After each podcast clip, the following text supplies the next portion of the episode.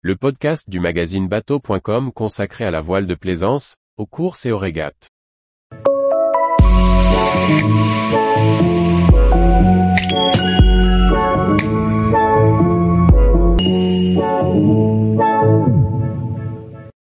Journal de bord de la course au large, mini en mai, IQFOIL, record du Tour de l'Irlande. Par Chloé Tortera. Voici le récapitulatif de la semaine du 29 avril au 5 mai 2023.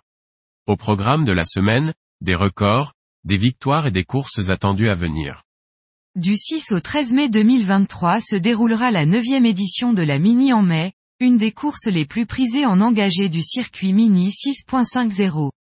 Face au succès grandissant de l'épreuve, la SNT et le port de la Trinité-sur-Mer ont décidé d'augmenter la capacité d'accueil et ce sont donc 100 inscrits que nous retrouverons sur cette course en solitaire de 500 000 au lieu de 84 bateaux.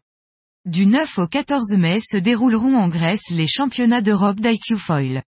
Pendant six jours, près de 250 sportifs vont s'affronter en vue des prochaines qualifications olympiques.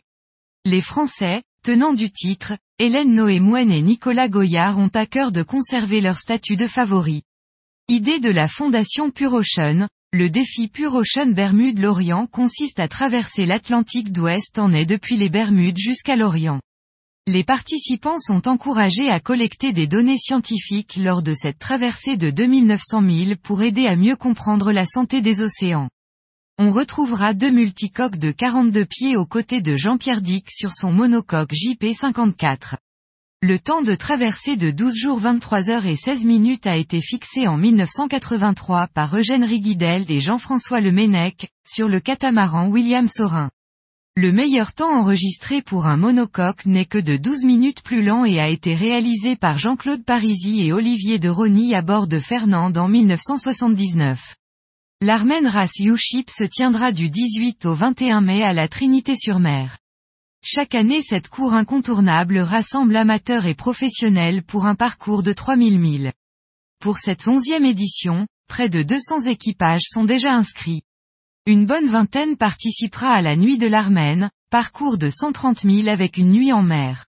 Les inscriptions sont ouvertes jusqu'au 10 mai. L'association WALT, dont la mission est de porter la voie de l'alternance sur toutes les mers, et l'écurie de course au large Lalou Multi prolongent leur collaboration pour quatre années supplémentaires. Kenny Piperol, qui a bouclé sa première route du Rhum en 2022 s'alignera donc sur sa première Transat Jacques Vabre le 29 octobre prochain sur son bateau mis à l'eau en février 2022 et construit à base de résine recyclable hélium. En stand-by à Grayson, au sud de Dublin, le skipper du Figaro Smurfit Kappa et Kingspan, Tom Dolan a largué les amarres le 3 mai dernier. Son objectif, battre le record du Tour de l'Irlande en solitaire, établi en 2015 par le belge-belge Michel Klingent en classe 40 en 4 jours, 1 heure et 53 minutes et 29 secondes. D'après les prévisions, l'Irlandais pourrait passer sous la barre des 3 jours. Le premier Grand Prix de la saison 2023 de la 69F Cup Europe s'est déroulé à Valence en Espagne. La course a été marquée par une victoire acharnée entre les trois premiers équipages du classement, l'équipage suisse Katana Sailing, l'équipage Room Runners D, Antigua et Barbuda et les Français de groupe Atlantique. Le team français l'a finalement emporté malgré les pénalités reçues sur les deux premiers jours. Le 29 avril était lancée la Pornichet Select 6.50, première course en solitaire de la saison. Cette boucle entre Pornichet, l'île 2, l'île de Groix et Pornichet a été remportée pour la seconde fois consécutive par Jacques Delcroix, skipper du Mini 6.50 actual.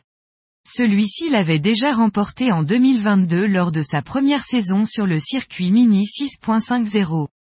Les 11 duos mixtes de cette édition de la Transat Paprec se sont élancés de Concarneau ce dimanche 30 avril à 13h02 dans une petite brise d'ouest-sud-ouest de 6 à 9 nœuds.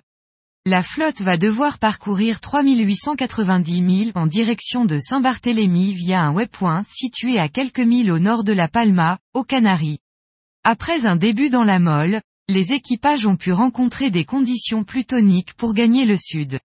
Les leaders se succèdent en tête de flotte, qui se tient dans un mouchoir de poche.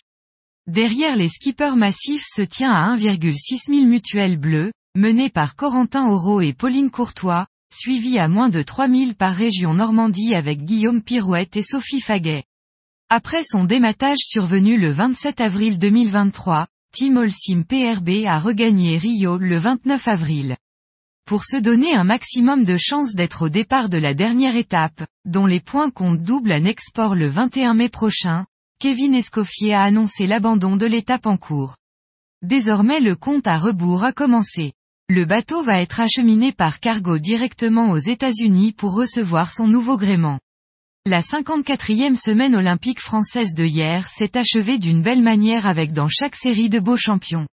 Du côté tricolore, Lauriane Nolo et Axel Mazella en Formula Kite et Fabien Pianazza en IQFOIL ont remporté trois médailles d'or.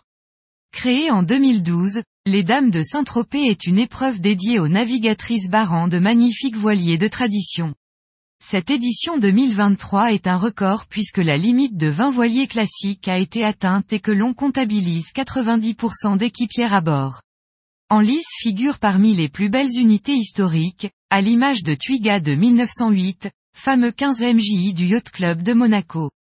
Répartis en deux groupes, moins de 13 mètres et plus de 13 mètres, les 19 voiliers de tradition ont effectué un parcours de 15 000 dans le golfe de Saint-Tropez avec du soleil et un bon vent d'est de 8 à 10 nœuds. Dimanche, le manque de vent a contraint à l'annulation de la régate des yachts classiques. Twiga dans le groupe des plus de 13 mètres et Maria Giovanna dans celui des moins de 13 mètres remportent cette édition. Tous les jours, retrouvez l'actualité nautique sur le site bateau.com. Et n'oubliez pas de laisser 5 étoiles sur votre logiciel de podcast.